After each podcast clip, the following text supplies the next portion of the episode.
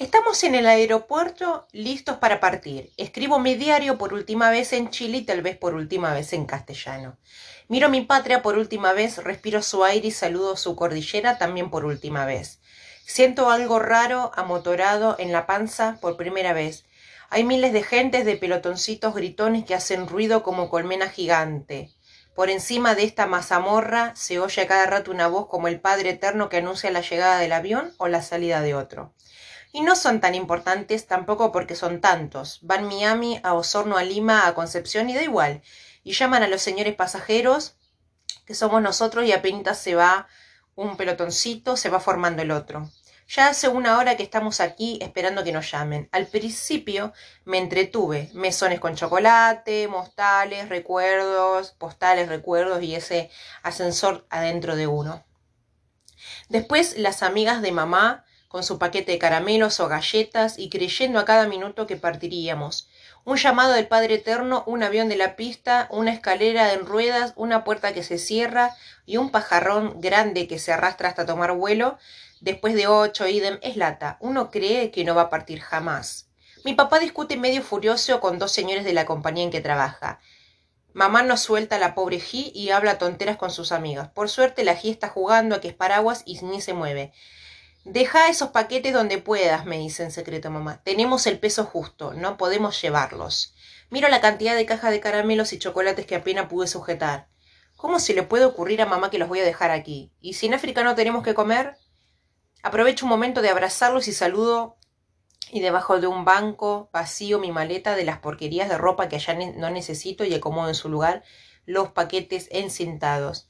Cabe justo, pero mi maleta se pone re pesada y como no la puedo me siento eh, en, ella a escribir. ¿Cuántas horas más hay que esperar? La salida de la casa fue ultratérmica. Si mi mamá se confundía en un viaje a Viña, hay que ver su confusión para irse al África. Cuando estábamos listos para partir, se bajó del auto porque no tenía las llaves. Después de buscarlas a media hora en toda la casa, se acordó que no las necesitaba. Partimos en el auto y al llegar a la esquina se le ocurrió que no había cortado la luz. Vuelta atrás a cortarla, yo aproveché para darle comida a mi ratoncito y tuve que sacarlo del tarro de basura. En el camino le dio a mi mamá con que yo olía mal. Lo que olía era la comida colo colo en mi bolsillo, pero poco a poco él se la va comiendo y el olor es más suave. Llegamos al aeropuerto, ahí ipso flatus uno cambia el pelo y se vuelve pasajero, que es un personaje distinto, importante, extranjero y sin casa. Uno es el aire, en el aire hay un asiento para uno, el cielo la espera impaciente. Aunque yo pago medio pasaje y la ginnada, tengo derecho a medio asiento propio y África me espera con sus serpientes y sus mascotas, etc. Traigo un montón de bolsas plásticas para mi colección y yo estoy muy seguro de que si voy a ser un sabio o un cazador o un misionero. Depende de lo que resulte más divertido. La voz del Padre Eterno anuncia el vuelo número 623 y ruega a los pasajeros pasar por la puerta número uno con su pasaje en la mano. La voz atruena con eco de juicio final y un montón se disuelve entre abrazos y palmotadas para ir a, a pelotonarse en la puerta uno. ¿A qué hora vendrá nuestra enunciación? Hay una chiquilla mirona con pollera colérica, escocesa y maletín igual, tiene el pelo de fleco y ojos de caramelo y le faltan dos dientes. Lo único que quiero es que no vaya al África porque ni sé lo que voy a hacer allá para que me deje en paz. Todo el rato que me mira como si yo fuera televisión. Yo tengo elegido mis pasajeros de avión y escogí un militar lleno de cosas de oro que no se ríe jamás y se pasea con un señor pelado. Escogí dos mojitas que rezan todo el tiempo, seguramente para que el avión no se caiga y un caballero gordo que lleva una escopeta y aperos de pesca. Había elegido también uno con estuches al que creo está en telescopio, pero partió en otro vuelo. Llegando al África voy a soltar al Colo Colo que está muy nervioso y me hace mucha cosquilla. También en el avión voy a alargarlo un ratito. Otra vez se anuncia un vuelo de Alitalia a Buenos Aires, Río Janeiro, Dakar y Roma. Yo, ya ni me importa ningún ni dónde van. Estoy acostumbrado. Sigo escribiendo mi diario. Por fin la chiquilla no está adelante mirándome y ojalá no la vea jamás. Debe estar en el, en el pelotoncito de la puerta número uno lista para elevarse. Miro y la veo mirándome. Pero a su lado está G. Y mi mamá y papá con caras de locos gritando ¡Papelucho!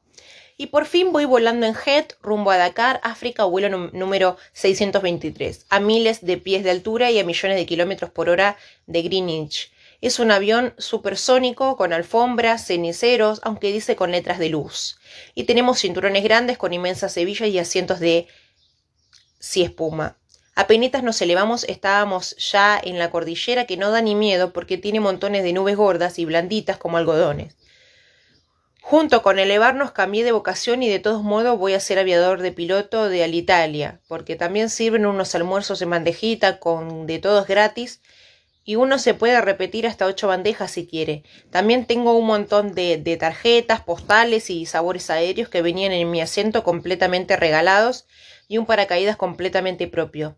Ojalá los aproveche mientras vamos volando. Soy feliz y compadezco a Javier, que es puramente marino.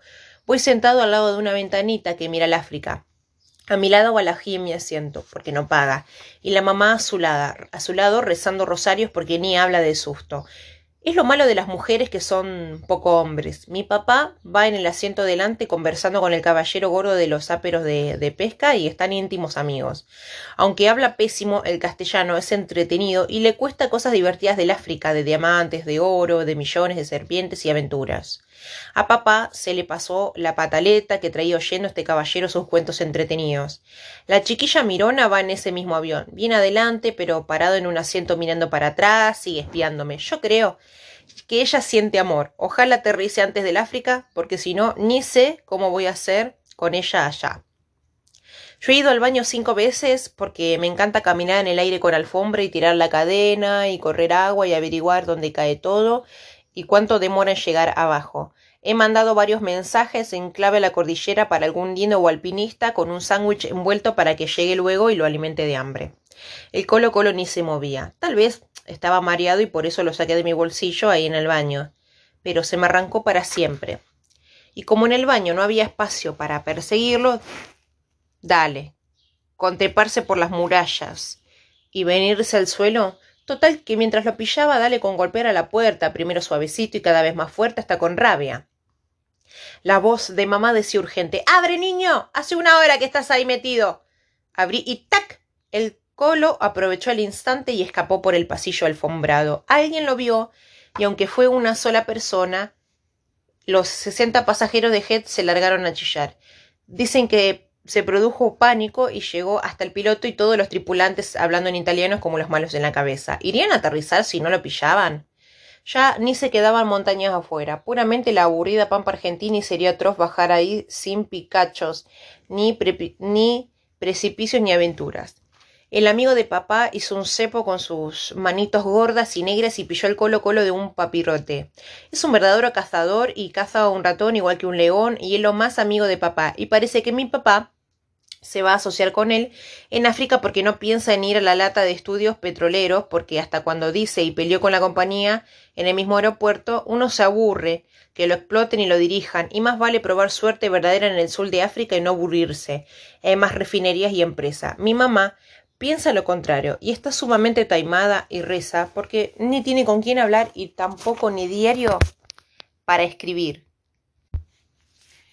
Apenitas había terminado mi almuerzo número 8 cuando al Head se le ocurrió bajar como un chifle y claro, mi almuerzo no alcanzó a bajar con él, se quedó arriba y se salió disparado con todos los almuerzos y hasta mis tipas, creo. El avión estaba en tierra, pero yo estaba lazo y fallecido. No había caso de avivarme hasta que por fin me trajeron al Colo Colo. Con él calentito en mi bolsillo me calenté yo un poco. Habíamos aterrizado en Buenos Aires, ya que se bajara de la chiquilla Mirona y otras personas que ni se atrevían a ir a África siquiera. Subían pasajeros nuevos con caras distintas y también algunos perpetuamente negros, felices y solteros. Mi papá cambió de asiento porque se le había pasado toda la rabia y se acomodó al lado de mamá con un amigo y le contaban las maravillas que vamos a hacer en África y los enormes brillantes que van a vender para hacerse rico. Nosotros con la G tuvimos que sentarnos al lado de Siku, el caballero cazador de leones, que como es entretenido tenía una jaulita plástica especial y ahí metió al colo colo. Nuestra mascota, decía Siku, nos traerá buena suerte pero una señora gorda con sus nervios obligó a que lo toparan porque le daba terror. El propio piloto nos trajo un recado.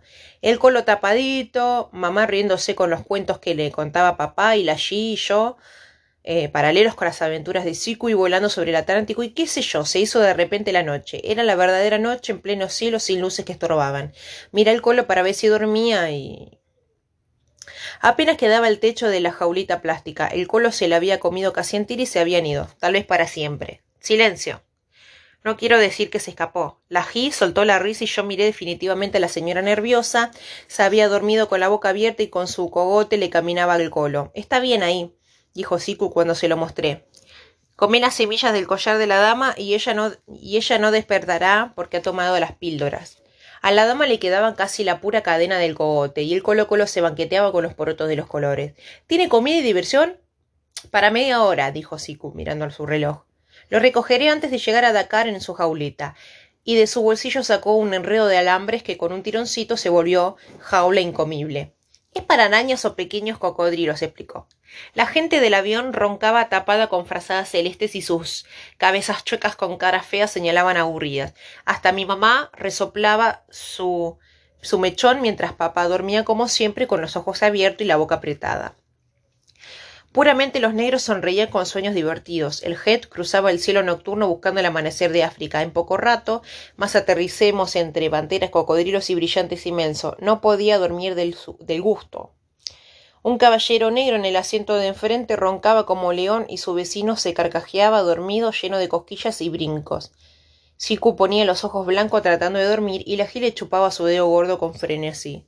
Yo era el único despierto en todo el avión y era importante que no se me cerraran los ojos si llegábamos al África y el piloto ni se daba cuenta que habíamos llegado. Miraba el reloj de Siku para avisarle cuando se cumpliera la media hora. Solo quedaba un poroto en el collar de la dama nerviosa. ¿Habría más collares en los cogotes de las pasajeras dormidas?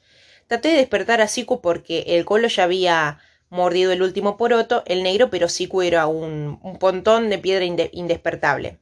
Me desperté, me desaté el cinturón y corrí por el pasillo para llegar justo a tiempo cuando el colo terminaba el poroto.